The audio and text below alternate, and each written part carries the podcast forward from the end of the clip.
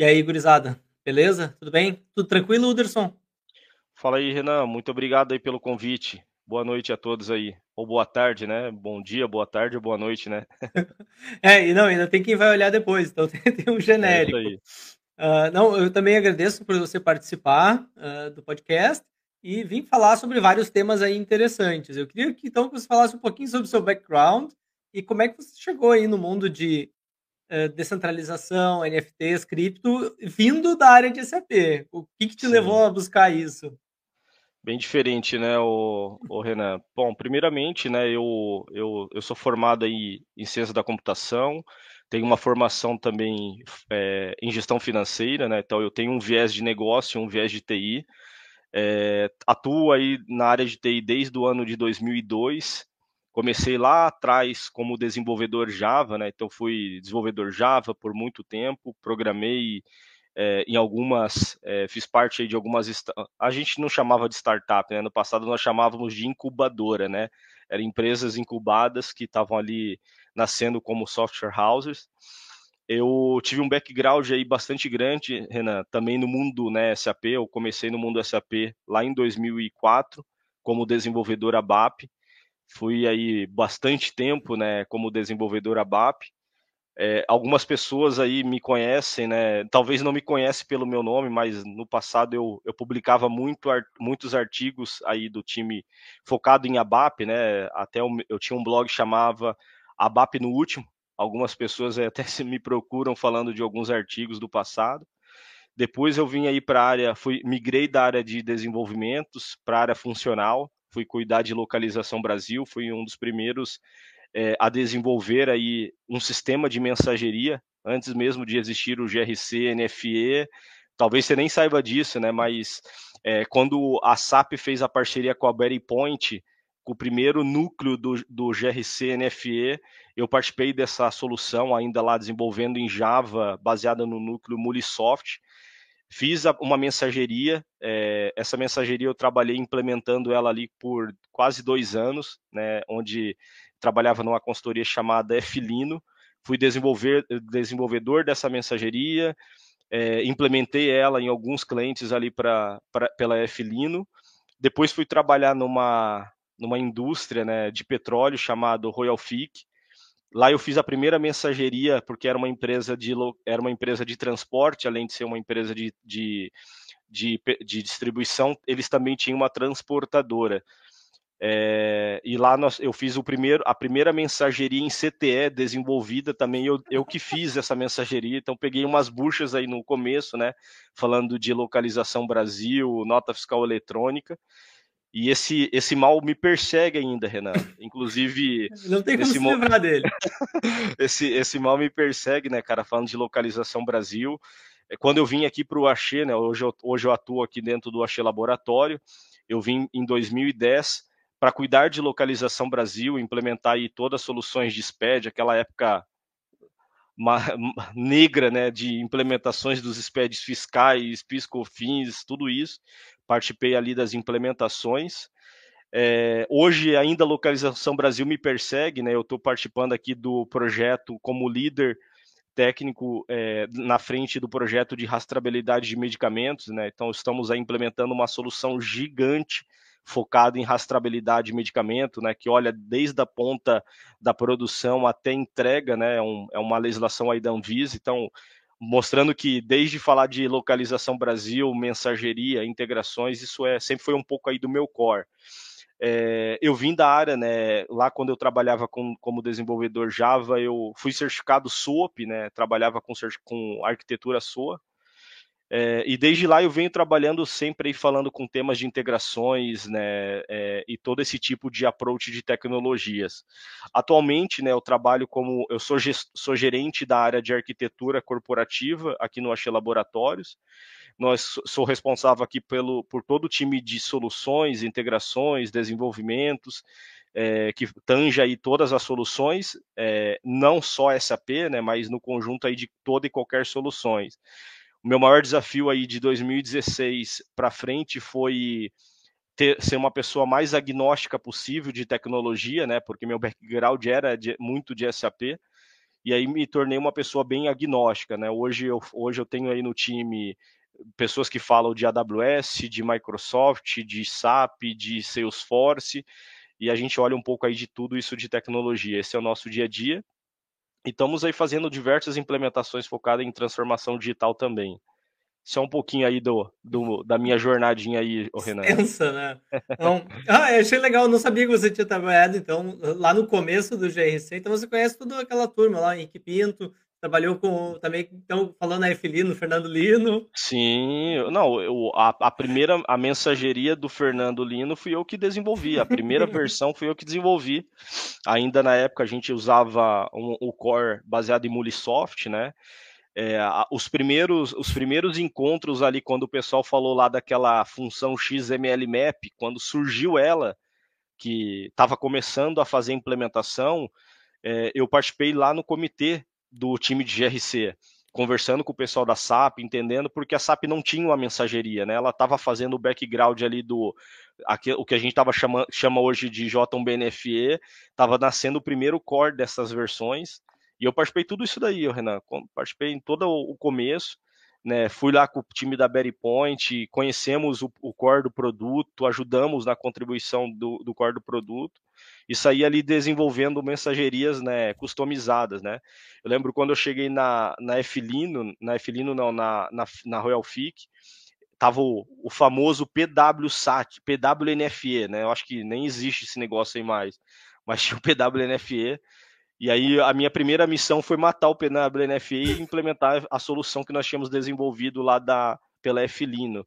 Então levamos a solução para essa empresa, e aí logo em seguida saiu lá o CTE, cara. A primeira solução de CTE foi desenvolvida por nós, na mão mesmo. Eu aproveitei todo o core que tinha lá da mensageria do NFE e desenvolvemos ali as primeiras mensagerias, né? Falando com Repon, coisa toda aí de XML da... focado em nota eletrônica. Assinatura digital, cara, era uma dor, ninguém sabia fazer esse negócio. Pegar o XML e assinar ele lá é, era um negócio bem difícil, né? Hoje é tudo é fácil. Mas é, hoje é, tudo tem API, hoje é fácil, né? Só chama uma é? classezinha e passa ali o conteúdo e volta assinado. Mas eu lembro, a assinatura original, até do GRC, era em Java. Já, era, era Java. uma dor de cabeça. Essa, essa, essa, essa parte da assinatura do Java Map fui eu que desenvolvi, cara. Então, apanhei pra caramba, né? Mas o lado bom que eu, como eu vim do Java, então eu tinha uma boa noção aí de tudo isso que acontecia no mercado, né? Ah, legal. É, bom, é, esse é, uma, é um assunto assim, que não para de evoluir, não para de mudar. Né? A, dificuldade que a gente tem, a complexidade que a gente tem no Brasil, ela não para de aumentar, né? E a gente não tem nenhuma perspectiva de que esses cenários aí vão ser extintos. A tendência de cada vez a gente vai ter mais integrações e mais pontos para o governo controlar. Mais, mais amarrações, né, Renan? Exemplo, a própria a própria NT que surgiu agora aí falando sobre itens de rastreabilidade, cara, já é vínculo aí com a legislação de rastreabilidade de medicamentos. Então a gente vai ter que fazer toda uma amarração, né? Já é complexa todo o processo da rastreabilidade e aí juntar com localização é pior ainda, né? Sim. Não, e até agora o governo está já há uns dois, três anos incluindo a validação do GETIM e os cadastros centralizados de GETIM, vai ser uma outra é isso aí. Uh, fonte grande de informação sobre é todos os processos aí, de todos os detalhes dos produtos para o governo. Então, Amarrado lá é. com o time da GS1, né? E a GS1 está na rastreabilidade, está tá fazendo todo o vínculo que eles chamam de cadastro por cadastro único, né? O, o GS1 você tem que cadastrar lá no portal da GS1 para eles fazerem a liberação, né? Sim. Então é, é um caminho aí sem volta. Acho que também outros países todos estão tendo uh, documentos eletrônicos, agora está evoluindo. Vários países estão em, em, que não tinham, por exemplo, documento eletrônico, além de ter a fatura, agora eles já estão com o que eles chamam de documento de despacho, documento de transporte eletrônico bem similar ao que é um CTE no Brasil. Então, é, é uma tendência. Tudo que funciona num lugar, em termos de fiscalização, os outros países estão de olho e, e cada vez tem mais colaboração internacional, eles estão ah, copiando, isso aqui funciona lá, vamos copiar para cá. É, o próprio Document Compliance né, da própria SAP já vem com uma abordagem muito diferente, né? Ser mais heterogêneo ali na forma de compor as entradas de cada país, né, e a saída de cada país, né? Isso ajuda muito, né, nessa visão. Eu acho muito louca a arquitetura da forma que a SAP tem pensado aí ter soluções mais heterogêneas, né? Sim, é, esse esse é, framework que eles fizeram do Document Compliance, ele nasceu justamente dessa necessidade, porque cada país estava desenvolvendo uma solução diferente ia ser uma torre de Babel, porque ia ter uma empresa global que tem fatura em 20 países, ia ter 20 soluções diferentes de faturamento eletrônico. Não dava. Então, a SAP realmente trabalhou bastante para criar esse framework centralizado. Acho que é um produto muito bom da SAP hoje em dia, funciona já muito bem e só vai crescer. Assim como outras coisas, como blockchain e outras tecnologias novas. Assim, a gente não vê eh, como eles vão diminuir. A gente só vê assim, ó, cada vez vai ter mais aplicações. Eu é lembro de uma, de uma hype que teve faz uns, ah, uns 5 ou 6 anos, acho que foi 2016, 2017, quando eu estava fazendo ainda primeiras vezes que eu ouvi falar sobre blockchain, deu uma hype naquele ano, todo mundo falou de blockchain, e depois eh, eu não vi aplicações, não vi o uso. E agora comecei a ver muitas aplicações, estou começando a ver muitos casos de uso. Acho que sempre tem um tempo, assim, a Enterprise Tech, como a gente fala, tecnologia corporativa, ela tem um tempo de ser adotada. A gente vê o assunto aparecer, mas ele não é no mesmo ano, no mesmo mês que ele se torna algo produtivo para todo mundo. Como é que vocês é. têm visto isso?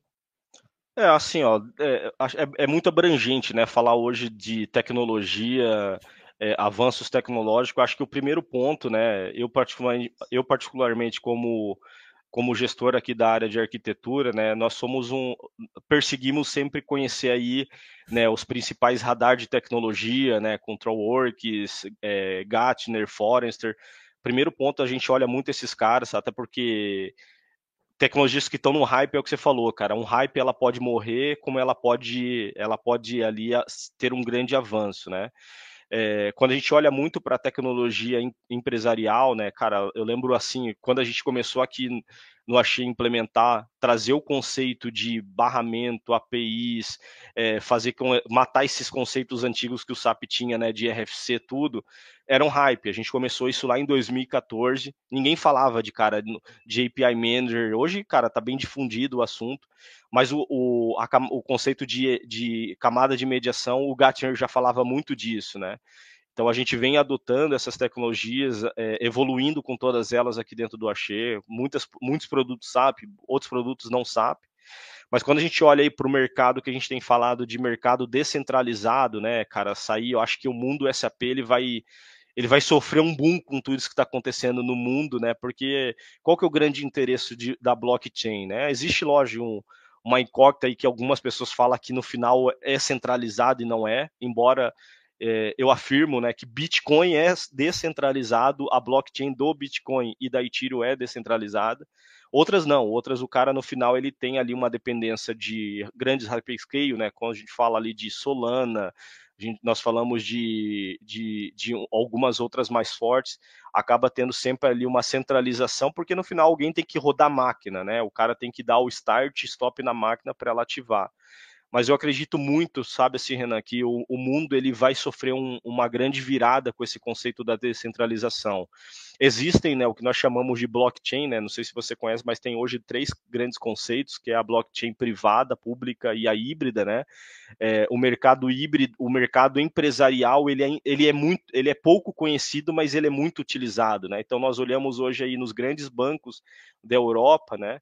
É, a grande maioria do pessoal não sabe, mas a gente tem aí algumas ferramentas, né? A própria Corda R3, que é brasileira, ela tá é a blockchain privada dos bancos aí europeus e é brasileira. Né? A gente olha ali o IBM com Hyperledger, que também é uma, uma blockchain é, é, é, privada, que está aí dentro de algumas corporações. É, nós, eu não posso entrar muito detalhe, tá assim, pelo projeto da rastreabilidade, mas existe um consórcio das principais indústrias é, que vão fazer o processo de rastreabilidade pensar ele de forma é, descentralizada, porque se a gente olha hoje, é igual nota escola eletrônica, o próprio projeto, quando você coloca as informações dentro de um ente, né, de um órgão, você está centralizando, ou seja, você está dependendo ali do cara processar as informações, né? Mas como que você pode usar tudo isso, né, de uma forma, de uma forma com consenso? E aí nós temos aí todo esse, esse essas coisas acontecendo no mercado para poder é, pensar de forma disruptiva, descentralizar a informação. Imagina aí, né, Renan, no futuro, né, cara, como que vai ser um RP com HANA descentralizado, né? Ou seja, você não teria um banco processando tudo isso. Eu acho que ainda é muito incipiente quando se fala de corporações, porque está falando de colocar seu dado, seu, seu, lado financeiro ali dentro mas acho que vai ser uma tendência aí nos, nos próximos anos, né? Ter o próprio RP ser um RP descentralizado também. É interessante esse ponto de vista, porque, por exemplo, eu conheço muitas empresas aqui que ainda não adotaram a S4HANA, que estão com instalações de ECC bem antigas até, e conversando às vezes com o CIO, assim, ou com o head de aplicações de SAP, eles dizem, ah, se a gente olhar o nosso departamento aqui financeiro, por exemplo, ele é bem parecido com o que a gente tinha nos anos 2000, não mudou muita coisa. É e muitas empresas aqui ainda têm essa estrutura um pouco antiga. Eles estão imprimindo cartas, estão enviando estado de conta do cliente por carta, cobrança por carta. E aí eu vejo todas essas coisas novas vindo e assim eu penso, nossa, mas isso aqui vai ser um. Vai, vai passar uma onda por cima dessas empresas, se elas se mantiverem do jeito que estão. Isso é uma realidade, o, o, Renan. Se, a gente, se nós olharmos aí falando de meios financeiros, né, principalmente no mundo corporativo, é, a gente tem muitas tecnologias avançadas, mas vamos ser bem sinceros assim, ó. Eu, eu, eu tenho um background de FI um pouco, né? E, e vejo, cara, a gente ainda fala de documentos, né? KNAB, ah, putz, cara, para implementar lá o, o, conceito de API que os bancos começaram, tem empresas que ainda, cara, tem receio de falar de, de meios de pagamentos mais, mais, mais atuais, por mais que a gente vai falar, putz, agora dá fazer pagamento com Pix dentro do SAP, mas na realidade, nas grandes corporações, nas grandes contas, você vê ainda um modelo bem engessado, né? Imagina isso no futuro, cara, que a gente não vai ter nada mais disso, tudo vai ser uma wallet, né? Que é o que a gente chama de Web 3.0. Tudo vai ser um, um, uma, uma, tokenização que vai ter que ter toda uma troca, né? Como que a, a visão empresarial ela vai estar tá olhando para tudo isso, né? E tem que ter um mindset diferente. Você já, já imaginou fazer um meio de pagamento é, por um token dentro do SAP? É meio que assim, vamos ser bem realistas, né? Por mais que o SAP S4HANA tem toda a modernidade, a gente sabe que tem bastante dificuldades ainda, né? Quando a gente fala de implementação de alta tecnologia, né? É, o fato é a própria adoção do Pix no mercado B2B ainda é muito pequena. No B2C, o, o Pix basicamente ele eliminou os outros meios de pagamento, mas nas transações entre empresas ele ainda é muito pouco adotado. Até porque a maioria dos RPs clássicos eles não estão preparados para trabalhar com esse conceito de API para um processo financeiro em tempo real. A maior parte é como você falou, é arquivo KNAB, processamento transacional uma vez por dia, recebe o retorno uma vez por dia, que é o que acontecia 10 anos atrás, digamos assim. É isso aí. É, a, até eu acho, eu não, não sei aí como tem sido a realidade das empresas, né? Mas assim, a, até cinco anos atrás, nós ainda ouvíamos falar de van de pagamento, cara. É, mesmo tendo DDA, né? Tinha bastante empresas de meio de pagamento aí fazendo van porque o cara não conseguia fazer uma varredura de um boleto, né, de forma assertiva, né, e aí contratava aquelas empresas aí, é, não vou citar os nomes, mas tem bastante empresa que vende até, ainda vendem esses serviços de, de van financeiras, né. Então, eu acho que a realidade... numa delas. então, Faz uns realidade... 15 anos. Então, mas tem, tem, ainda existe, cara. Tem, tem bastante coisa ainda no mercado ainda acontecendo, né? Mas as tecnologias estão aí, né, cara? Eu acho que é, o, o, diferente, quem, quem sai na frente, cara, é quem começa a ser um, é, ser, adotar isso lá no começo, né? Tem erros, eu acho que qualquer ferramenta nova ela sempre vai ter o seu, a sua curva de experimentação, de aprendizado, mas se, se a empresa ela tem uma cabeça inovadora, cara, ela tem possibilidades aí de sair à frente. E eu acho que, cara, independente se você tem um RP SAP, ele, como muitas pessoas acham, né? Ah, o SAP é engessado. Eu não acredito que o SAP é engessado, cara. O SAP, o, o SAP é uma, uma, uma te, é uma tecnologia aí, cara. Lógico, o ABAP para mim ainda ele é avançado, por mais que nós avançamos muito, né, em vários aspectos aí com as novas pegadas do desenvolvimento é, agora já olhando aí a arquitetura mesh, que nós já temos dentro do, do mundo SAP com o BTP, mas ainda a gente tem um, uma, um arcabouço né, de conhecimento, né? Ou seja, não adianta ter, ter tecnologia e o ti, as pessoas que desenvolvem ainda não não estão aptas, né, cara? Isso é um grande problema. E aí por isso que a gente acha que o RP muitas das vezes ele é engessado. Não é muita, não é por causa da tecnologia, e sim pelo atraso do, do conhecimento, né? Que não chega para as pessoas, ou que as pessoas não têm a oportunidade de capacitação, né? Sim. Eu, eu vejo isso acontecendo muito claramente em algumas áreas e, por exemplo, internamente dentro da empresa, a gente não tem uma demanda de cliente. O cliente ele não sente uma necessidade de que a empresa utilize orientação a objeto, APIs, mas, por exemplo, agora com blockchain e outras tecnologias cripto, vai ser uma demanda de clientes. Eu estava falando com o head de GCP de uma empresa de produtos de luxo, e, claro, o cliente europeu ainda não está no nível de chegar numa loja e comprar com cripto. Não é uma coisa que um alemão hoje vai fazer, porque ainda é muito distante da realidade. Mas na Ásia, eles já têm demanda de lojas que os clientes gostariam de fazer pagamentos com cripto. E itens de luxo, o cliente não quer carregar um dinheiro ou alguma coisa para ir na loja. Então, vários clientes já têm essa demanda para eles hoje fazer pagamentos com cripto na loja física. Então, Isso é uma daí... demanda vindo do cliente. É, isso, isso vai acontecer, né, o Renan? Acho que assim, pensando, pensando em adoções aí de criptomoedas, né? É, eu até vou ter aí um, um treinamento para falar sobre isso aí de forma gratuita, fazendo até um jabá aí para o pessoal. É, mas assim, os países estão adotando né, de forma é, ainda cautelosa, porque tem uma briga entre o, o, o, o regulatório né, e aqueles que acreditam a adoção, né? Então pega lá o caso lá de El Salvador, no Brasil, não sei se você sabe, mas lá em Jericoacoara o pessoal está fazendo um experimento que é a praia do Bitcoin, né, usando lá a Light Network, que é uma segunda camada em cima do blockchain. Eu curto demais essa rede, cara, embora tem outras também boas em cima disso. E os caras estão fazendo ali os primeiros aplicativos, experimentações. E quando isso começar a se tornar uma adoção, né, eu acho que vai ter uma abertura grande. Eu acho que para o mercado é, empresarial ele demora um pouco mais, até porque se nós formos ver a realidade né, da, dos varejistas, o ponto de venda do cara não é o RP, né? São poucas empresas que o RP em si tá lá no reteio, né? O cara geralmente ele tem uma solução primeiro nível do reteio para depois chegar no RP.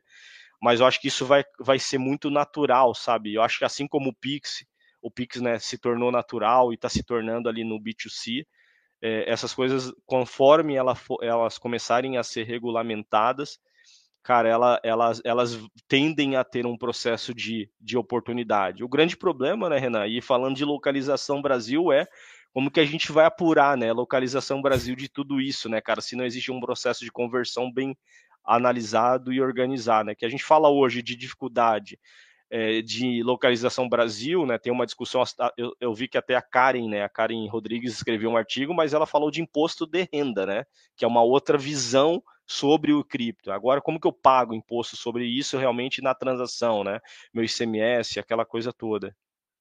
Sim, eu, eu fico imaginando coisas assim, eu já pensei em algumas coisas assim que parecem muito exóticas. Você imaginou um usuário entrando na VA01 para criar uma ordem de venda de NFT, um item digital, É, ou fazer uma integração de uma loja virtual dentro do metaverso com a consolidação dos valores dentro do RP. São coisas que não sei se vão existir agora ou daqui a 10 anos, mas são, são cenários daqui a pouco factíveis de acontecer. É, tem que ser pensado, né, Renan? Acho que não adianta a gente ficar assim, putz, cara, isso aqui é utopia.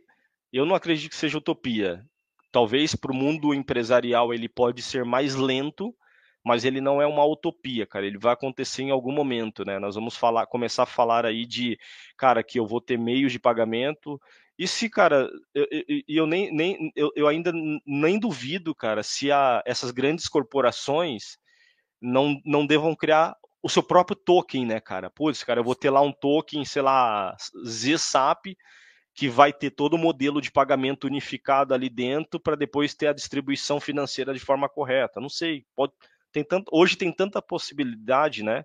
E é como você falou assim, porque as empresas antes, antes elas não adotavam estes modelos, não adotavam porque não tinha tecnologia, né? Eu fiz eu eu, eu, eu, eu fiz um mestrado tá na USP em 2000 e, em 2015 lá no GAESE sobre blockchain, cara. Eu falo de blockchain desde, desde 2016, inclusive não terminei minha tese, mas lá nós já falamos sobre, eu, uma, tinha uma matéria que era a matéria sobre o impacto, da, o, o, impacto da automação na sociedade. E aí foi quando eu fui falar de blockchain, né, na minha tese. É, e a gente vê assim, cara, em 2016 estava bem inicial, porque as tecnologias não estavam difundidas. Hoje nós temos a tecnologia difundida, porque está surgindo aí diversos DApps, né, que nós chamamos, vários aplicativos, várias é, tokens, porque a tecnologia está disponível de forma muito simples, né, para se criar. O conceito lá que nós chamamos de Web 3.0, né, o que, que é basicamente a Web 3.0? É usar o motor da blockchain e alguém desenvolveu ali uma solução que permite, cara, traduzir toda essa forma de browser de uma forma mais simples para acelerar a criação de aplicativos, né? Resumindo, é isso.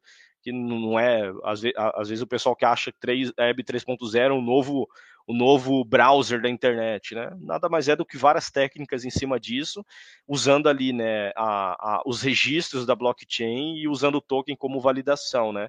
Eu mesmo estou usando um browser que é o Brave, para poder fazer minha segurança das informações e o que eu navego aqui eu sou, te, sou, te, sou tokenizado em cima de cada navegação, né? Então tem, hoje a tecnologia ela está sendo apta para tudo isso e vai chegar a qualquer momento dentro do mundo corporativo, né? É, só para fechar o racional, é, quando nós falávamos aí em 2015, né, Renan, sobre cara API no mundo SAP, e aí eu acho que você, não sei se você esteve num dos sítios lá de Ribeirão Preto, eu fui lá nesse sítio, eu fui falar sobre agilidade. Eu, eu, eu não sei lá. se você lembra. Eu fui falar de agilidade, cara, para desenvolvimento SAP. Eu apanhei nesse, nesse dia. Porque lá em 2004 o pessoal falava, cara, Scrum para BAP, para mundo SAP. Hoje, hoje, cara, hoje é meio que ninguém fala, não fala diferente. O cara já sabe, porque assim, veio o SAP Activate, né, cara? Todo mundo gosta do SAP Activate. SAP Activate não é a SAP, todo mundo sabe que a SAP não inventa nada, a SAP ela copia tudo, né? Você pegar o SAP Activate, ela é uma junção de Scrum, do Scrum com Safe e um monte de coisa e o jeitão SAP lá dentro. Né? Hoje ninguém fala contra esses métodos ágeis porque o, Scrum, o, o, o SAP Activate veio e adotou tudo isso. Né? Então, quando a gente é, geralmente tenta fazer essas adoções de tecnologias de forma antecipada, tem pessoas que não acreditam, mas ela acontece, né? E é a prova que a gente está falando hoje de entregas ágeis dentro do mundo SAP. Cara, eu lembro que na época, quando eu contei que nós usávamos o Azure, o Gira, lá em 2004, para fazer toda a gestão de demanda do, do nosso backlog de SAP, o pessoal falou, cara, gira para o SAP, sem certificação tem até a ver com, com o seu canal. Não existe isso. Claro que existe, cara. Lá em 2016 a gente começou todas as especificações, tudo de forma online, e hoje é meio comum para todas, muitas empresas já utilizam esse modelo, né, de forma simplificada. Sim, eu vejo, eh, eu, tenho alguns colegas que não trabalham com SAP aqui na Alemanha, e eu vejo ainda o mundo SAP ele está um pouquinho ainda, mesmo que na Alemanha ele está um pouquinho engessado ainda, porque, por exemplo, falando com o pessoal de startups, para eles é comum hoje ter containers, ter aplicações que não são serverless, que o cara não tem simplesmente uma máquina instalada rodando ela o tempo todo, ele quer rodar uma promoção, ele tem já o container separado, ativa aquilo, ele consome e só tem um custo do que ele consumiu dentro da AWS ou da Azure. Isso são realidades hoje, existe já essa, essa engenharia e startups usam isso. E aí eu vejo no mundo SAP, a gente tem aquele conceito ah, vou começar um projeto, os caras, ah, não, temos que fazer um sizing, comprar um servidor, fazer um sizing, instalar a máquina para rodar ela o tempo todo, ter ela disponível 24 por 7, mesmo que seja uma aplicação que eu uso só no encerramento mensal aqui, eu teria um dia de uso na máquina, mas tá, o serviço está disponível 24 por 7, o custo está ali. Então, eu vejo ainda que o mundo SAP ainda tem algumas coisas que não conseguiu chegar nesse nível de automação que hoje a gente vê startups rodando. Empresas pequenas estão rodando 100% na nuvem digital. É, a pegada, a pegada da SAP né, ali com o Rise, né, Renan, vindo com, com a abordagem do Rise, eles, eles vêm para tentar sanar um pouco disso, né? Algumas pessoas têm o receio do que o Rise seja um, o antigo hack encapsulado, né? tem algumas. Eu, eu, sei porque a gente está. Nós estamos aqui em fase de não vou dizer 100% decidido para ir para o SAP Rise, mas nós estamos com abordagem, nós vamos levar todo o nosso landscape para cloud. E assim, cara, foi uma quebra de paradigma muito grande assim dentro de casa aqui. Primeiramente, né, para a gente ter uma abordagem que cloud, cara, é, é, infelizmente não, cloud, felizmente ele tem business case. E nós provamos. Porque quando você precisa lá, desliga um servidor, cara, quer refazer um size, quer fazer um redimensionamento. Quando você compra serviços físicos, né? Você não tem, cara, tá comprado, já era, é ativo, tem que suportar. Quando, você, quando vai para uma pegada cloud, né, que vai para essa transformação cloud, cara, a, a, longo prazo você tem um ganho muito grande, né? Porque você tem disponibilidade, esse conceito de contingência, é, muda o paradoxo, né? Pô, hoje eu vou num size físico, eu tenho que pensar em contingência, em HA, 2 HANA, coloco lá a solução do, no caso lá da Suzy, né? O, o, o, o, o, como que é o pacemaker. Quando você vai para cloud, esquece, cara, não tem nada disso, cara. Eu consigo trabalhar com o conceito de multi-region, dividir containerização, fazer uma abordagem multi-cloud. Então, assim, é, mas ainda, ainda eu, eu, eu não diria, o Renan, que eu acho que isso é só do mundo SAP. Eu acho que as corporações ainda elas têm que elas precisam mudar um pouco a mentalidade. Eu digo isso com muita experiência, cara, é, porque assim, para convencer a, a diretoria, é, convencer o board, cara, que a gente tem que levar todo o nosso SAP para cloud, cara, não, não, não foi fácil. Nós vamos mas não foi fácil, porque é uma mentalidade diferente, né? Mudar é diferente, é, você perde ali todo aquele controle né, do data center, a, a, o mindset de suporte é diferente. Né? Mas, cara, a simplicidade que as tecnologias elas trazem, elas dão ali de, né, de possibilidades é, são muito grandes, né? São bem, são enormes assim para quem tem esta visão e para quem está abordando esse tipo de, de estratégia, né? Sim, é, é, realmente, acho que esse ponto que você tocou é importante. Não, é, não, talvez não seja só uma coisa do mundo SAP, mas é o mundo das corporações grandes. Até por isso a gente está vendo aí startups que estão crescendo 2 mil por cento ao ano e estão varrendo alguns mercados, estão assolando corporações gigantes, porque eles têm uma agilidade, uma velocidade de fazer mudanças muito maior. E no mundo atual a gente precisa de velocidade. Né? Acho que aquele conceito que a gente tinha de ter release anual do SAP, um freeze de três meses para testar a release, isso é uma coisa que hoje não dá, né? Porque a gente tem uma mudança legal aqui daqui a duas semanas, daqui a três semanas, e não só no Brasil, em vários países acontece isso. É isso aí. É, o, o, o, o time to value, né, o time to market, ele precisa ser sempre repensado, né, na forma de entrega de soluções, né. Mas eu acredito assim, ô Renan, que acho que é muito do mindset de cada corporação, né tem corporações que elas são mais engessadas pelo tempo, pela forma, né? Ainda tem muitas empresas que vê o, o SAP como back-office, né? Ah, eu tenho ali o meu antigão e do outro lado eu tenho o meu novo, né? É, eu defendo muito uma visão. Eu, eu, quando eu falo desse tema, eu acabo arranjando muitas brigas porque tem gente que não gosta desse tema. Mas eu sempre falo disso porque eu acho, cara, ainda para mundo SAP, mundo tradicional, precisa ter este mindset, né? Que é o conceito da TI bimodal, né? O Gartner fala muito disso de dois modos. Cara, você tem um modo veloz, cara, que pensa, é ágil, tem um pensamento de release mais rápido, e você tem aqui o, o background, que é o SAP, que, cara, não, não dá para mudar do dia para noite, né? Mas como que você, cara, convive disso e vai fazendo uma convergência? Até que no momento você tem tudo isso de forma ágil e digital, né? E é possível, é, no, o, vindo nessa visão né, das entregas, do release, né? Não sei qual é a sua experiência nas corporações que você tem passado, é, eu, eu acho que a SAP já evoluiu muito, pelo menos tem muitos artigos, muitas escritas desse, desse tema. No próprio, no próprio OpenSAP tem cursos né, falando disso. Mas eu, particularmente, cara, toda vez que eu converso com alguém, eu nunca vi ninguém aplicando na prática, que é o conceito de DevOps. Cara, como que é o DevOps no mundo SAP?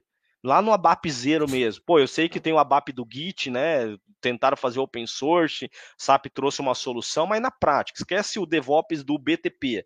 Porque aí é novo, né, cara? Nasceu novo, para mim é o modo 1, é o modo 2, já tá ágil.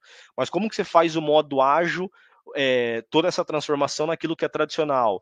DevOps, é, a gente mal fala de ALM, que ainda são conceitos antigos, mas como que a gente vê essa evolução do DevOps, né, release mais inteligente dentro de um desenvolvimento ABAP puro, né? Você tem visto alguma coisa aí na prática? De novo, esquecendo o BTP, que é novo, né? O que eu vejo, eu vejo o pessoal falando, não, cara, eu implementei DevOps, aí no BTP, porque é novo, tem o MTAR, tem um monte de coisa nova lá. Mas e no antigo? Exemplo, não, aqui na... Eu não vejo. É, eu posso dizer assim, eu vejo, eu tenho alguns clientes que são corporações globais e não vejo nada disso. É, é aquele, tem alguns clientes que têm esse processo que eu te falei, do release global, uh, anual, ou a cada seis meses tem um release do SAP, tem freeze, às vezes mensal ou de quarter, que não pode ter alteração, porque é época de testar o release anterior e não, não vi assim implementações muito modernas. E até o próprio conceito de teste é difícil. Eu não vejo empresas que têm testes automatizados, automatizados para os cenários de negócio. Eu vejo muito teste de regression de botar o usuário final, que user, o consultor, para fazer teste. Mas teste automatizado de cenário de negócio da empresa, eu não vejo também. É disso, né? É isso, né? Ó, é, é, às, às, às, vezes a gente fala tantos termos bonitos, né? Mas que na prática do mundo corporativo não é feito, né, cara? Assim, a, na, a prática, a real mesmo, tem gente ainda fazendo, cara, deploy com subida de request via CTMS, usando script. Algumas empresas, né, acaba tendo automação ali via Charm do Soulman, que nem sei se é tão bom, se é tão ruim, cara. Eu ainda tenho dúvida, né? A gente implementou o Charme aqui, eu... até hoje eu fico me perguntando se foi a melhor abordagem. Que o negócio, assim, para controle e governança é ótimo, mas, cara, para agilidade é péssimo. Né, atrapalha muito ali o dia a dia, né? E, e essa é a realidade, né? O, o, RP ainda é uma realidade. Então, é, eu, eu, sei que eu acho que tem uma filosofia muito boa vindo, né, do pessoal querendo ter esse pensamento de DevOps dentro do mundo SAP, né, de não para os RPs e não para aquilo que é falar de DevOps para BTP é fácil, cara. Falar do DevOps para o API Manager é fácil, porque é novo, tá em cloud, não fere o, o back-office. Né, mas como que a gente resolve isso dentro do, do, do mundo empresarial, né? Aquilo que é o dia a dia, governado, é auditado. E aí por isso que eu falo assim que às vezes o mundo corporativo ele é mais lento né, na adoção de muitas tecnologias pelo contexto da regulamentação, né? É, e das próprias auditorias que essas grandes corporações sofrem, né, Renan? É, eu, é, eu até ia citar o exemplo, porque, por exemplo, no ambiente farma, nossa, farma tem um milhão de regulamentações específicas e validações que são necessárias para poder fazer alteração no sistema. Eu realmente eu sei que não é o ambiente mais fácil de se implementar esse conceito. É isso aí. É, farma, farma, assim, ó, nós aqui, né, cara, além do próprio processo de governança, né, baseado em ITIL que nós temos que seguir, nós temos a RD, uma RDC, né, que é a 301, e, cara, a gente, assim, dependendo da solução, se ela é chamada de BPX, né, ou seja, ela, é, ela tem um afeto do produto com o consumidor, nós temos que passar por um, uma porrada de documentações, né, por mais que o pessoal vai falar, pô, mas eu consigo gerar documentos de forma ágil, Beleza, mas não impede de você ter que passar por vários crivos até aquela solução se tornar produtiva, né? E aí, como que a gente traz um pensamento é, de DevOps? Aí o cara fala, pô, mas eu não posso ter porque a, a, a, a, R, a, R, a CRF11 é, não me permite eu ter um use store. Cara, eu já ouvi isso. Eu não posso ter uma use store porque eu tenho que ter uma maldita de uma especificação. E aí vem o Renan e fala, cara, sem especificação. é, é, é... O, eu estou vendo o um projeto de S4HANA hoje, 2022, com blueprint. E é uma coisa que já faz, sei lá, alguns anos que já, já se sabe, assim, ah, não é o conceito, não, não, não é uma boa prática ter um blueprint de seis meses a um ano para fazer um projeto de S4HANA, porque quando eu terminar esse blueprint, o S4HANA já está obsoleto, a versão que eu estava olhando, e o mundo já mudou nesse meio tempo. É, é, é, é, que assim, cara, é, o mundo corporativo ele é muito pesado, né? Então, assim, o mindset das pessoas, né, é, em querer, ah, vou seguir o back to standard, né, que é o conceito do S4, né, cara, vou olhar para o RDC, vou olhar as boas práticas, opa, vou atender. É, hoje eu até tava, estava até aqui com uma pessoa do meu time, né, e, e ele ele está tendo uma experiência aí é, num outro lugar e, e, e, lá tinha nesse lugar que ele está tem um argumento que assim, cara, vamos implementar o S4 sem ter Z. Eu falei, cara, eu gostaria muito de saber se isso é verdade, cara, porque na prática, né, lindo, maravilhoso, cara, a gente tem técnica aí de fazer, usar conceito do HANA com várias técnicas, porque se você faz o desenvolvimento no HANA, cara, só não é a BAP Z, mas é um Z customizado, ou seja, não deixa de ser uma customização, né? E aí eu estava até falando para ele, cara, se vocês realmente conseguirem fazer essa implementação e não existir desenvolvimento numa grande empresa de varejo, cara, pô, me traz, vamos ver esse case porque eu acho que é lindo, né? Como que o cara conseguiu fazer tudo sem uma única gota de customização, né? É, 100% ali usando o standard e as boas práticas, né? Não sei, Renan, assim, se você também nas suas experiências tem, tem visto isso como real acontecendo. Mas eu ainda, ainda eu tenho eu tenho o pé atrás, cara, que isso é uma realidade do mundo, né? É, não, eu acho que é impossível, sem Z é impossível. O que dá para fazer é sem ter, digamos assim, excessos de Zs, isso dá para fazer. Tem muita coisa que hoje pode ser feita via badges, que a SAP, pelo conceito do desenvolvimento da SAP, a badge é como se fosse um objeto standard. Eu tenho um, objeto ali que a SAP me deu um espaço para fazer uma customização, mas não é um Z do zero. Ok. Uh, ok, vai. Mas, é né? é uma, mas é uma customização, né? É. Você colocou o código seu lá dentro, né? É. Mas eu estava tendo uma discussão essa semana com um cliente, porque eles também tinham essa ideia, ah, nós vamos fazer um projeto, implementar o S4HANA baseado no Best Practices da SAP para Brasil, e a gente quer fazer ele tudo dentro do standard. Eu falei assim, pessoal, o Best Practices, ele é um pacote, é um acelerador, mas ele não é um projeto pronto. Vocês acham que vocês vão instalar o Best Practices, vai sair a Company Code toda bonitinha, todos os processos funcionando? É uma lenda, isso não existe, não é assim. Tem um, tem um trabalho. Aí eu mostrei três ou quatro exemplos de coisas que, ó, isso aqui no Best Practices é assim. Tu acha que vai funcionar desse jeito? Aí os caras, ah, não, acho que nesse caso aqui a gente vai precisar fazer uma adaptaçãozinha. Aí eu, tá, Agora eu te mostro a consequência dessa adaptaçãozinha. Agora eu tenho esse processo que era dependente, tem esse outro que era dependente, esse... todos esses aqui vão ter que ser mudados. Aí, ah, tá, ok, tem algumas consequências. O best practice não faz tudo. Não, não faz tudo. É, então, acho que também tem um pouco de.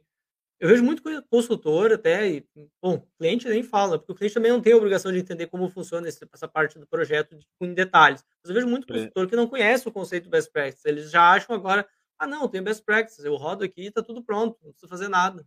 Não, pessoal, o consultor não é apertador de botão aqui. Se fosse assim, não precisava ter consultor. É, é, essa visão, Renan, assim, pelo menos aqui no, assim, no, no Axê, tá? A gente tem tentado ir numa linha que, assim, nosso time, né, seja de arquitetura, seja do time especialista, nós temos que sim estar tá, tá sempre à frente de tudo que está acontecendo, saber isso. Porque assim, eu vou dar um exemplo, né? Nós vamos começar agora o nosso estudo do S4. Cara, migrar o ECC de uma indústria farmacêutica de 50 anos, com 300 legados do ECC para o S4, parece ser simples, mas não é. Né? É, é complexo. É, e a gente está, assim, qual é o nosso trabalho, cara? Estar à frente para saber contratar um projeto desse. Porque como que eu vou contratar um projeto se eu não sei pedir o projeto? Então, como cliente, né, eu acho que essa é uma das falhas que eu vejo assim é, em muitos clientes de não se, se, aprofundar no conhecimento das tecnologias, né? Não saber o potencial das tecnologias. Como você, como você mesmo disse, né, cara? Você vai nos clientes e os seus clientes não te pedem, cara, pô, eu quero implementar aqui uma API, eu quero implementar uma boa prática, né? É, aqui no aqui no Axê, só, só para você ter uma ideia, a gente já não usa RFC há muitos anos. Cara, a gente usa o, tudo baseado em HANA né, CD, CDView, CDS, a gente conecta o, tudo que é possível fazer em Analytics, mas porque nós, como, como cliente, a gente foi estudar a tecnologia, foi entender o potencial da ferramenta, né? Eu vejo que isso daí acontece em muitos clientes, cara, que fica ali muitas das vezes nada contra tirar o dinheiro do, da consultoria do consultor, né? Que, de novo, a gente não tem que saber tudo, a gente não tem que ser implementador mas a gente precisa ser cérebro, né, cara, para saber entender como que eu valido uma solução, como eu entendo uma solução, como eu contrato uma solução se eu não entendo profundamente da tecnologia que está em volta dela, né? Ou como que eu aceito nessa visão, ah, eu quero ter realmente o back to standard, se realmente eu não sei o potencial, o que dá e o que, o, o que dar para fazer e o que não dar para fazer, né? Então acho que também esse é um mindset que eu vejo assim, é, falta muito assim nos clientes, né, cara, ter uma visão um pouco mais abrangente das tecnologias, né? Sim, eu concordo plenamente contigo nesse ponto. Eu vejo assim, eu, muitas empresas que são muito dependentes do parceiro de consultoria que eles já têm de longa data, ok, eles têm confiança, mas assim, eles ficam muito dependentes, são quase reféns do parceiro. O que o parceiro oferece é o que eles vão adotar, eles não estão uh, buscando ativamente no mercado. E é o que eu questiono às vezes assim é o, o parceiro, que é um parceiro da SAP, ele é talvez a pessoa mais habilitada para me dizer qual é a melhor solução para esse problema de negócio, porque o que ele conhece é SAP também. Então, para uhum. ele, o melhor é SAP, é o que ele pode é te oferecer. Então, às vezes, eu vejo que falta um pouco, talvez, o conhecimento da empresa, ou um, como digamos assim, um advisory fora do parceiro para dizer, olha, essa solução que vocês estão adotando aqui, escolhida com esse parceiro, talvez não seja melhor para o cenário de vocês. Talvez vocês pudessem buscar no mercado outra coisa que não é SAP aqui para integrar. Então, falta às vezes isso. Isso é uma coisa que já é um serviço que eu, já fiz para algumas empresas, que é justamente isso. Não chega a ser um QA, mas é mais ou menos um aconselhamento. Olha, talvez esse parceiro aqui não esteja te oferecendo a melhor coisa, está oferecendo o melhor que ele conhece. Mas se olhar no mercado, tem outras coisas que servem para isso. Aí, o Renan, seguindo nessa linha, né? Talvez eu vou fazer um comentário meio que infeliz, né? Mas estamos no bate-papo, né? Acho que a ideia é sempre, é sempre poder falar um pouco do pensamento, né? Por isso que eu sou muito contra, cara, quando eu vejo o título Arquiteto de Soluções SAP. Beleza, focado em SAP, legal. Mas, cara, o arquiteto deveria ser de soluções e não de SAP. Ou seja, deve, o SAP deveria ser mais uma funcionalidade a conhecer né? E aí, se ele precisar, existe o especialista. Cara, vou trazer um especialista aqui de TM para me ajudar a fomentar a solução SAP. Né? E eu vejo muito disso, sabe? Arquitetos com viés da, de uma tecnologia.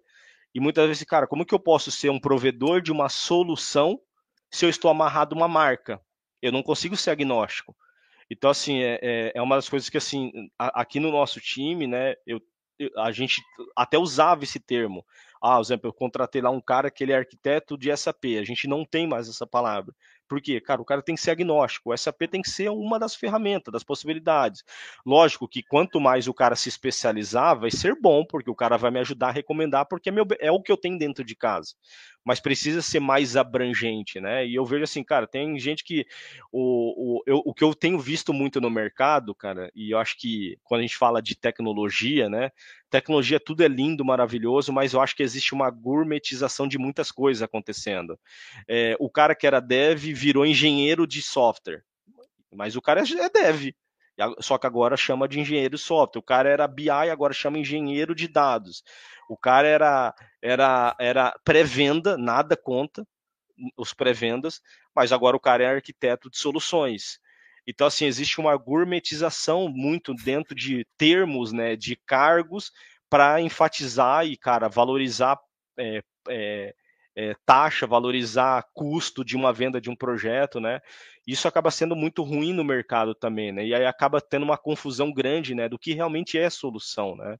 Para ter uma visão muito mais holística, muito mais abrangente e agnóstica, né? Para dar é, aquela história, né? Como que eu te dou um remédio se, cara, eu só sei prescrever a Xê?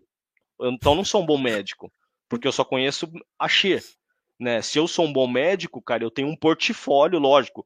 Eu, eu vou prescrever talvez a Xê, porque eu me identifico com a marca, eu me identifico com aquilo, né? E eu tenho ali os meus propagandistas vindo aqui falar da marca para eu eh, recomendá-la. Mas se eu sou um bom médico, eu tenho que ter uma visão abrangente. Para mim é a mesma coisa, um arquiteto, né? A solução ela tem que ser o mais agnóstica. E se eu tiver uma a dor for o SAP, que seja. E qual a melhor prática, a melhor técnica, né?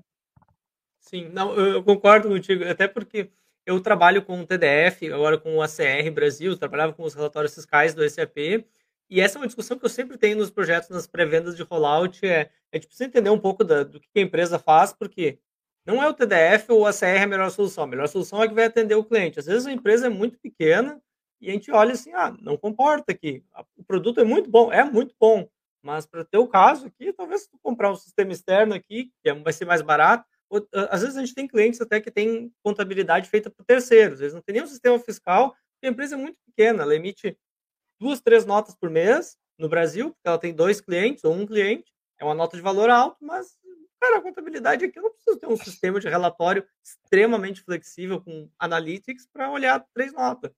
Então, a gente precisa olhar um pouco disso. Eu acho que faz falta. E como parceiro SAP, às vezes a gente fica meio amarrado, talvez, em ah, a solução da SAP é essa é a melhor? É o que a gente tem que oferecer? Às, às vezes tem essa discussão. Eu, eu, vejo que é comum, pelo menos para rollout de, de SAP no Brasil, essa é uma muito comum. Perfeito.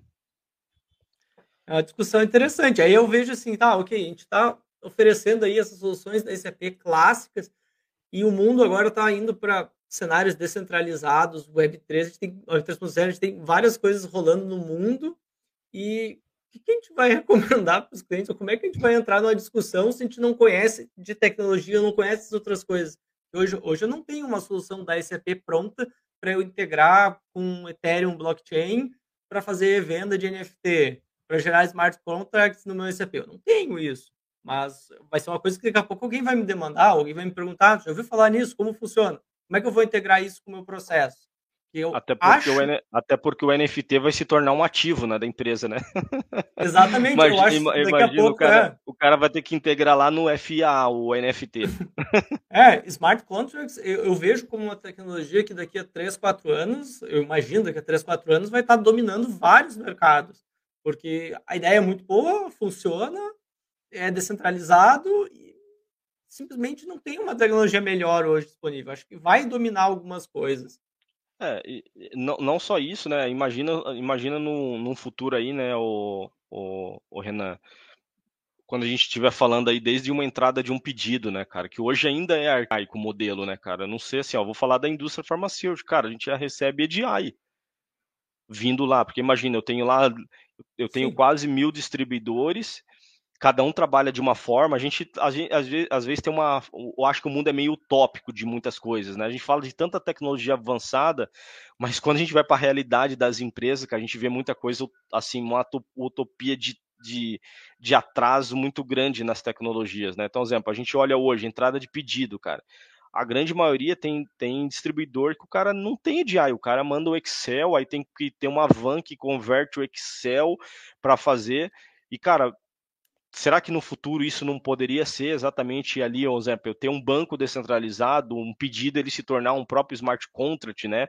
E aí, cara, a gente tem tecnologia fácil, né? Não sei se você conhece, mas eu tenho estudado bastante uma, uma blockchain, inclusive eu até aconselho, vai estar tá lá no meu curso, eu vou falar dela, que tem gente que não conhece e ela tem uma, um atrativo financeiro muito grande, que é a Cadena. É uma outra blockchain, né? Ela lançou agora recentemente uma DEX né, é, específica, e, cara, ela é a primeira blockchain low code, ou seja, você cria smart contract sem saber código Solidix. Cara, isso para mim é, é uma quebra de paradigma. Então, se já tem gente falando de no code, né, low code para blockchain, é porque o mundo está ainda numa vertente de mudança.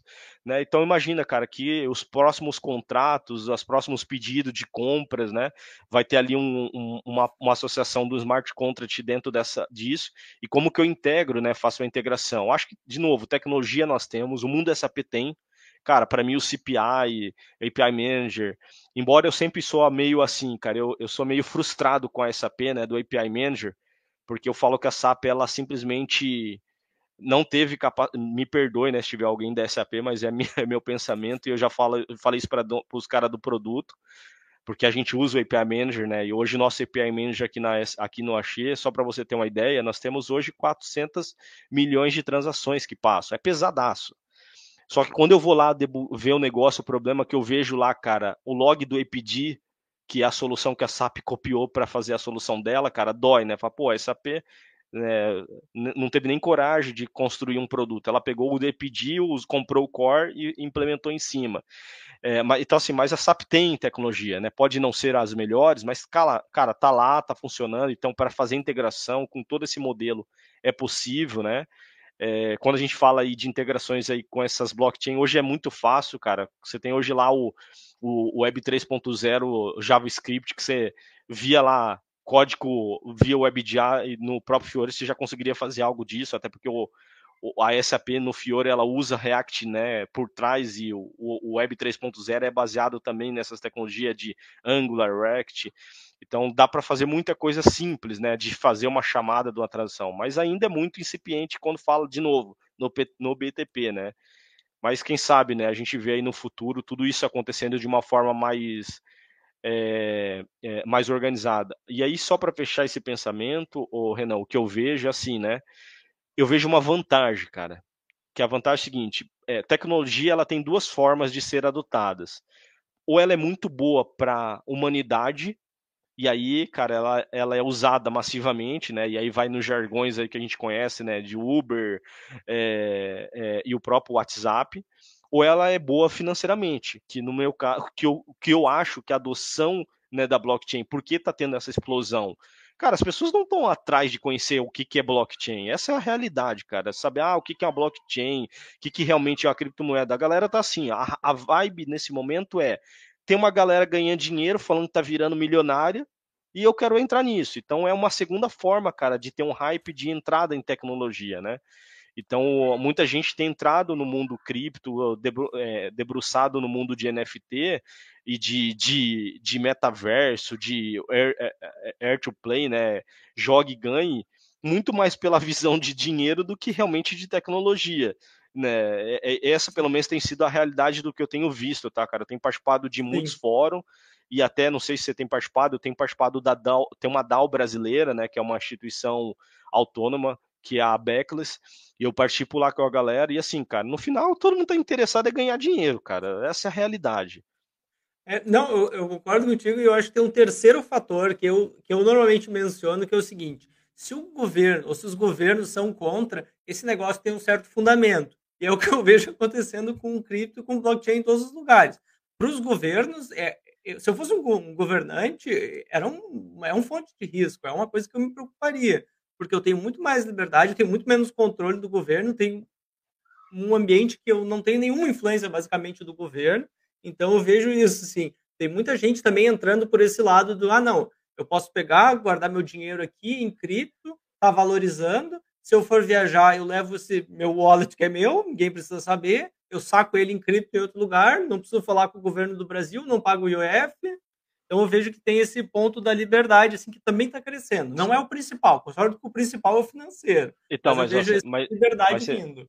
Mas você percebe que assim, a liberdade está vinculada a dinheiro. Ah, também, também, sim. no final, você fez toda a explicação da liberdade, mas chegou no dinheiro.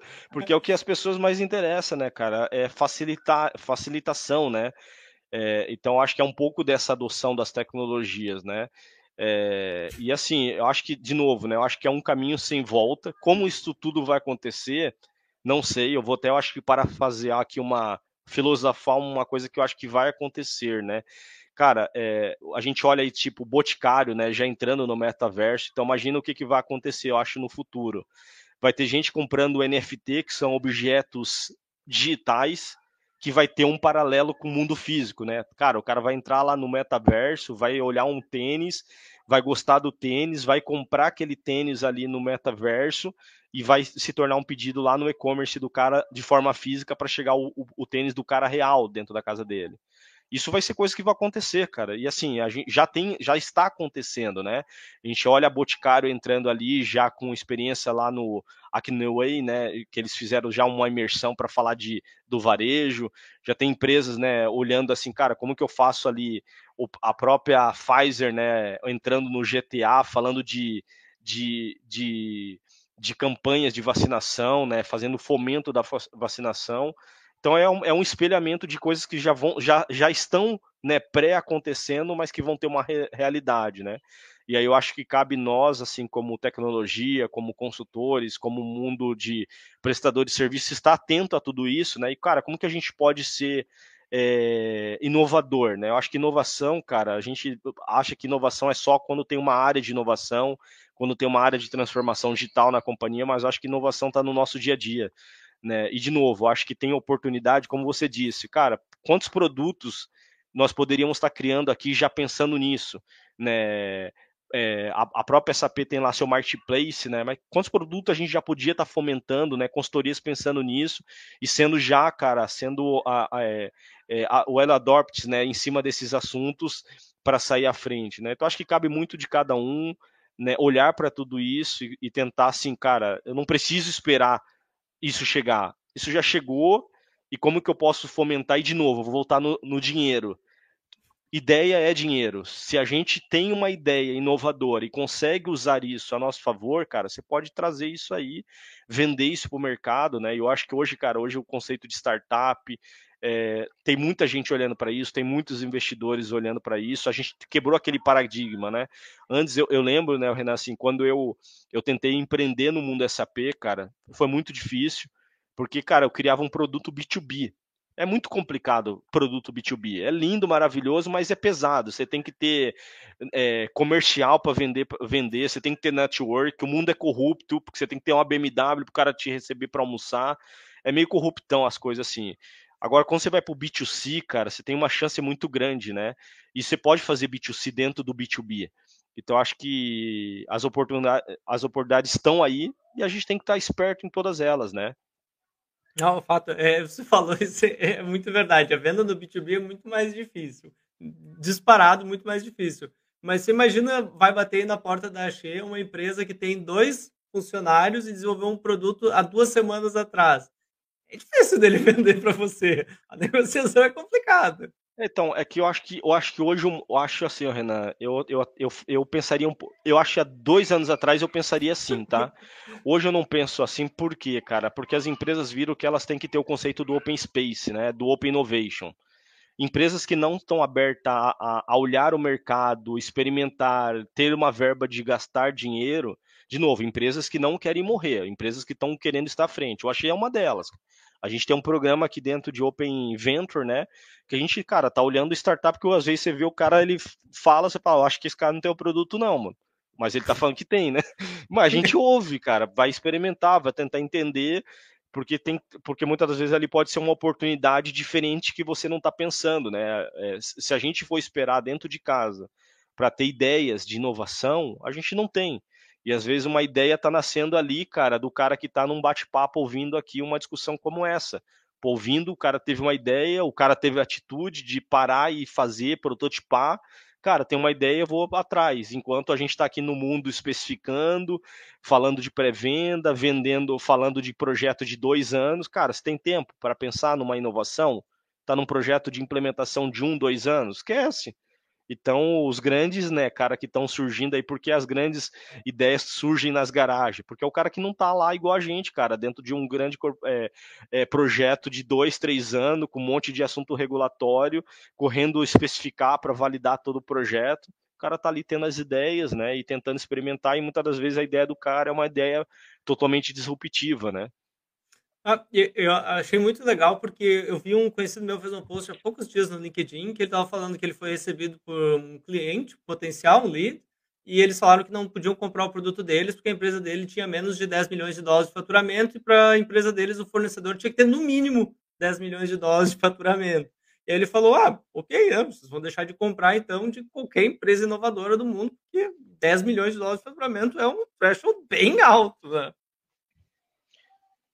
É isso aí. É, é, é, é uma, é uma assim, é, é, o, esse é o grande problema de muitas empresas estarem pa, para trás, né, cara? Com, muitas empresas que acabam não evoluindo é porque ela não abre, né? Ou seja, como que eu acelero inovação? Você acelera inovação, cara, indo lá, lá na universidade. Ponto é, olhando, cara, quem tá tendo, quem tá lá no, eu, eu, não sei se você lembra, né, daquela, daquele meme que surgiu uma vez de uma garota da, do Santander, né, ela chorando que no dia, cara, ela já, ela aprendia uma tecnologia, no outro dia tinha um estagiário que sabia melhor que ela, você lembra disso daí? Aquilo ali é a realidade, cara, porque assim, ó, a gente tá aqui aprendendo um monte, cara, eu, eu vejo seus, seus posts, seus artigos, mas, cara, você já tá atrasado, eu também já estou Sim. atrasado, porque tá vindo uma galera que já conhece um monte de tecnologia nova e a gente não consegue é, se atualizar. E, cara, muitas das vezes a tecnologia mais inovadora não é a nossa, que conhece um monte de coisa, é do cara que conheceu agora uma tecnologia e já teve uma ideia de implementá-la, né? Então as empresas elas precisam, elas precisam ter a mente aberta, né? E eu tenho visto muito disso, né? Algumas empresas no Brasil, né, que são, cara, são fora da curva para esse tipo de pensamento, né? XP, é, Natura, Boticário, é, o próprio pessoal da Gerdau, cara. Então, assim, então é uma galera assim que tem esses espaços de open innovation tentando fazer essa abertura, porque, cara, não dá para viver só com o RP. O RP é bacana, tá legal, precisa ali para administrar a minha operação, mas como que eu inovo? Como que eu gero receita, né? É, e aí, cara, se for nessa linha, o, o, Renan, cara, assim, eu tenho tido muitas experiências, eu tenho trabalhado com o time de transformação digital, e, cara, pra você ver assim, eu era um cara bem de SAP, vivia o mundo RP em si. Eu tive que mudar o meu pensamento, a forma, né? É, no começo da pandemia, eu posso falar desse caso de uso, né? Que é um caso de uso bem bacana. É, e, e, cara, e com uma experiência muito bacana, assim, para minha jornada de profissional. No começo da pandemia, imagina nós como indústria farmacêutica. Cara, o meu core é visitar médico, visitar hospitais, visitar é, clínica. E do dia para a noite, cara, acabou. acabou não tem mais nada. E como que eu e como que a gente continuava fazendo contato com o médico prescrevendo? A gente teve que se reinventar. E aí nós criamos um produto, cara, que eu acho que para mim foi um dos maiores, eu tenho certeza que é o maior produto de inovação que o Axê fez nós criamos um projeto com o WhatsApp, porque, cara, não adianta criar uma aplicação outra. O médico quer falar pelo WhatsApp, porque ele fala com o paciente pelo WhatsApp. Só que o WhatsApp não tem registro. Cara, ou seja, imagina se eu dar o WhatsApp para 300, 300 é, 3 mil propagandistas, como que eu verifico meta de visitação, tudo isso? E aí a gente teve que fazer uma solução que permitiu o cara ter a mesma flexibilidade do WhatsApp, que o médico continuasse falando com o WhatsApp, mas para o representante não era o WhatsApp, era uma aplicação fazendo controle do que ele estava exibindo, visitação. E nós conseguimos fazer, deu trabalho para burro fazer isso, mas nós implementamos aqui dentro de casa, assim, ó, cara, quebramos um paradigma de várias pessoas, porque é, nós tínhamos que desenvolver internamente uma solução toda dentro, nativa em cloud, usando microserviços, é, uma, um uma arquitetura muito robusta, assim, bem bacana com Azure. E, a, e, nós conseguimos, né, assim, cara, em tempo recorde, fazer a solução, colocar para toda a força de venda e continuar a visitação médica. E, e o médico, cara, inclusive, ele adora esse, essa, essa ferramenta, porque ele está conversando com o Uderson com o número do Uderson. Ele não sabe que ele está que a, a, maioria, não sei se sabe, né? A maioria dos, dos WhatsApp corporativo, o cara ali, ele tem um número que é o corporativo e por trás tem os robôs, tem pessoa atendendo. O nosso desafio era, ele tem que continuar falando com o Uderson no número do Uderson, falando com o Renan com o número do Renan, porque é personalizado. Mas como que eu faço isso? E nós conseguimos desenvolver uma aplicação é, que permitia garantir todo o compliance e deixar o cara ter a flexibilidade de conversa, né? E assim, nós só conseguimos fazer isso porque a empresa, primeiro, teve a dor da pandemia e que a gente estava aberto, cara, a repensar modelo, mindset de forma de trabalho, né? Então acho que assim, o, o, como dizia, né, o pessoal, não é o mais esperto não é aquele que, cara, é, simplesmente cria ideia, mas é aquele que se adapta, né? Então tem que saber se adaptar, olhar para as tecnologias, cara, e ver assim, cara, existem oportunidades de negócio. E a gente teve assim, cara, o nosso negócio continuou, nós continuamos fazendo visitação, os médicos continuaram prescrevendo, nosso negócio não foi afetado porque nós soubemos aí se adaptar e olhar para a tecnologia, porque nós só conseguimos porque a tecnologia estava aí também. Se não tivesse tecnologia, era impossível fazer esse modelo, né? Imagina, 3 mil é, representantes visitando aí, cara, uma, uma base de quase 400 mil médicos. É, é, é grande, cara, é grande. Sim. E, e, conseguimos. Então, assim, é, de novo, né, eu acho que a gente tem que estar sempre apto, né, a se adaptar e estar aberto a, cara, como que a gente pode inovar e tem que ser ágil, né? Tem que ser rápido, né? Não dá para esperar dois anos. Então acho que essa é a grande diferença quando eu falo do modo 1 no modo 2, né, o, o Renan? Cara, por exemplo, eu estou num projeto de rastreabilidade, é modo 2, modo 1. Cara, é by the book, é instala, faz sizing, implementa o SAP, implementa a solução cloud, cara, tem que fazer conexão, põe o, o certificado digital, é lento, mas do outro lado tem a inovação, modo 2, cara, agilidade, pensamento rápido, né, entrega de valor e o que traz valor, né, o que aumenta a receita, né. Ah, achei, achei muito legal esse exemplo do WhatsApp. Agora eu vejo por que eu estou vendo tanta empresa daqui contratando desenvolvedor no Brasil e consultor especialista de alguma coisa de TI no Brasil, porque realmente eu não vejo esses usos de casos assim sendo desenvolvidos nessa velocidade aqui na Europa. As coisas são bem mais lentas, a adoção de tecnologias é mais lenta. Acho que pelo menos eu posso falar um pouco do mercado alemão, é muito mais conservador em termos de usar tecnologia. Eu, mas eu vejo, agora muitas empresas daqui trazendo desenvolvedores e especialistas do Brasil. É por isso, o brasileiro ele é early adopter de tudo. Ele vai lá Sim. e faz. Se ah, adapta. tem que resolver? Vamos resolver, de qualquer jeito, vamos, vamos fazer uma solução. Ah, então, achei legal esse exemplo, achei bem, bem interessante, não, não conhecia esse exemplo aí de implementação do WhatsApp para cenário corporativo, achei muito legal. Aqui, por exemplo, no meu celular da, que eu tenho da empresa, eu não posso nem usar o WhatsApp. louco. Ah, então, é, é, você vê o pensamento. Aí, esse é o grande problema de alguma, algumas empresas, né? Muito, muito caxias, né? Em muitas coisas, né? É, e aqui e aí... na, é bem comum na Alemanha, por causa de questões de privacidade de dados ou de acesso da empresa, da eh, acesso central da TI nos dados do WhatsApp, as próprias pessoas não querem ter um WhatsApp. No, quando pode, eles não querem ter o, WhatsApp no celular da empresa, porque, ah, não, a empresa pode ter acesso ao que eu estou falando aqui privado. Então tem, tem essa, essa preocupação. Pelo menos na Alemanha ela é muito grande. É, privacidade é uma coisa que os, os caras. O Brasil ainda está aprendendo, né, com o LGPD, né? Ah, e, e, imagina, ó, nós ainda implementamos isso com o LGPD, cara, porque eu estou falando de pessoas físicas, né? Sim. O, o, representante com dados dele, o médico com dados dele, né? É, então, assim, tivemos ainda esse desafio da LGPD entender, vender, né, cara? Eu, eu mesmo até brinco, cara, eu tô até cansado de tanto assunto com time de segurança e privacidade eu tenho que falar para falar de um projeto hoje, né? Porque a gente não, como a gente faz parte dos desenhos, a gente acaba tendo que conhecer, assim, ponta a ponta para saber quem são as partes interessadas para falar mas é uma coisa que eu gosto muito, assim, sabe, no, no cara, na, na indústria brasileira, é, essa, essa paixão da inovação, cara, a liberdade é, de inovar, a liberdade de fazer, né? É, vou te dar um outro exemplo, né? Eu estou aqui num projeto, cara, a gente acabou de implementar o Vitex. Não, não escolhemos o, o Hybris, né? Até fizemos uma avaliação do Hybris para fazer um processo de um marketplace, projeto super inovador aqui que nós estamos fazendo. E aí optamos pelo, pelo, pelo Vitex. Cara, graças a toda a nossa arquitetura de integrações, eu fiz uma integração do, do marketplace de forma muito simples com o SAP, usando API, porque hoje o nosso SAP né, é todo baseado em APIs. Ninguém bate no SAP se não passar por uma camada de APIs. E, e há três anos atrás, oh Renan, nós fizemos aqui um conjunto de APIs para a ordem de venda, para entrada de pedidos, né? E aí tudo que vem novo, a gente só usa esse modelo. Cara, eu, eu não tive um código para integrar o, o, o Vitex com o SAP, porque eu reutilizei, porque eu pensei, nós pensamos, né, lá atrás quando a gente criou essa solução de entrada de pedidos por APIs, nós já tínhamos pensado de uma forma muito abrangente para suportar qualquer novo canal de multicanalidade. Então, assim, é legal assim as experiências, né, cara? E assim, de novo, a gente se adaptou a um modelo de negócio que não existia na indústria farmacêutica e, e vem se adaptando várias formas, né, de interação assim para entrada de de novas receitas na companhia, né? E esse é mais um canal de receita, né? Mais uma receita totalmente diferente que é marketplace.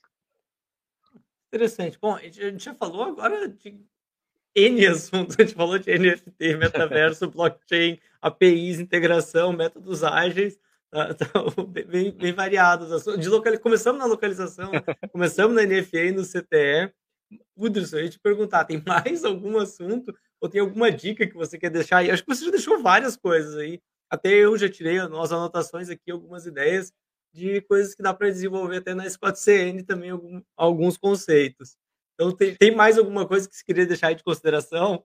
Cara, a dica é, eu acho, primeiro, é, a gente precisa sempre ter o conceito do aprender, reaprender e aprender, né?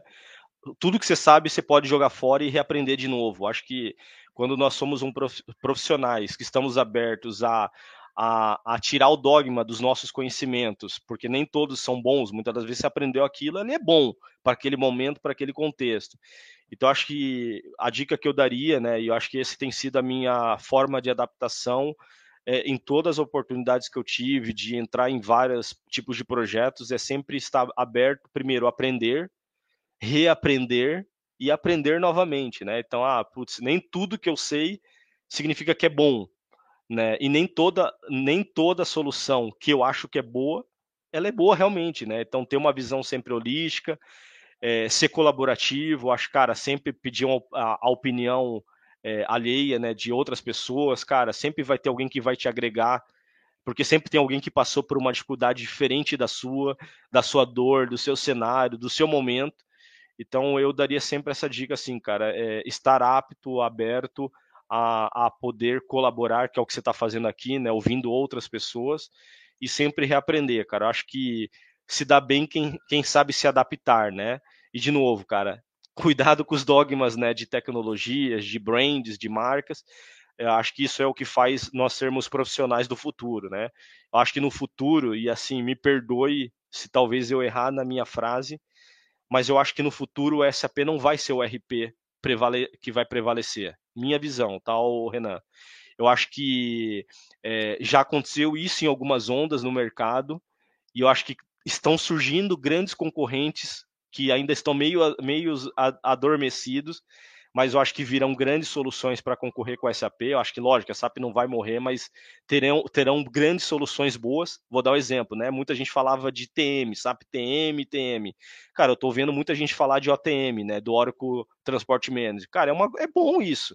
ter uma convergência de soluções. Então, acho que quanto mais nós tivermos uma visão abrangente para novas tecnologias, isso facilita né, entrega de solução, adaptatividade, empregabilidade e, cara, com certeza, oportunidade de sempre estar tá aí em novos horizontes. Né? Essa seria a dica que eu daria aí da minha experiência que eu tenho tido ao longo desse tempo. Valeu, acho que é uma dica importante. Acho que eu aprendi pra caramba hoje e, e, acho que uma das ideias do podcast era justamente divulgar essas ideias. Eu acho muito legal essa troca, porque às vezes a gente vê o nome da pessoa, ah, o cara trabalha na empresa, ele é especialista em SAP, mas tem muito mais por trás disso. Traz muitas outras ideias e, como você falou, a inovação vem disso daí. Às vezes tem gente que está olhando aqui um podcast, eu aprendo bastante olhando podcast, já tive várias ideias. A Squad meio que veio a ideia de olhando podcasts durante a pandemia. Então, acho que é, importante isso daí que você falou, de aprender, desaprender, aprender de novo. Queria agradecer a participação. Eu já divulguei aqui, botei no canal o, sobre o curso. Quando eu publicar no YouTube, vai ficar disponível, acho que daqui a uma hora mais ou menos o vídeo. Vou botar também o link lá para o curso. E muito obrigado aí. Só tenho a agradecer. Continuamos em contato, então. Obrigado, Perfeito. Obrigado, obrigado a você, pessoal. Até mais. Tchau.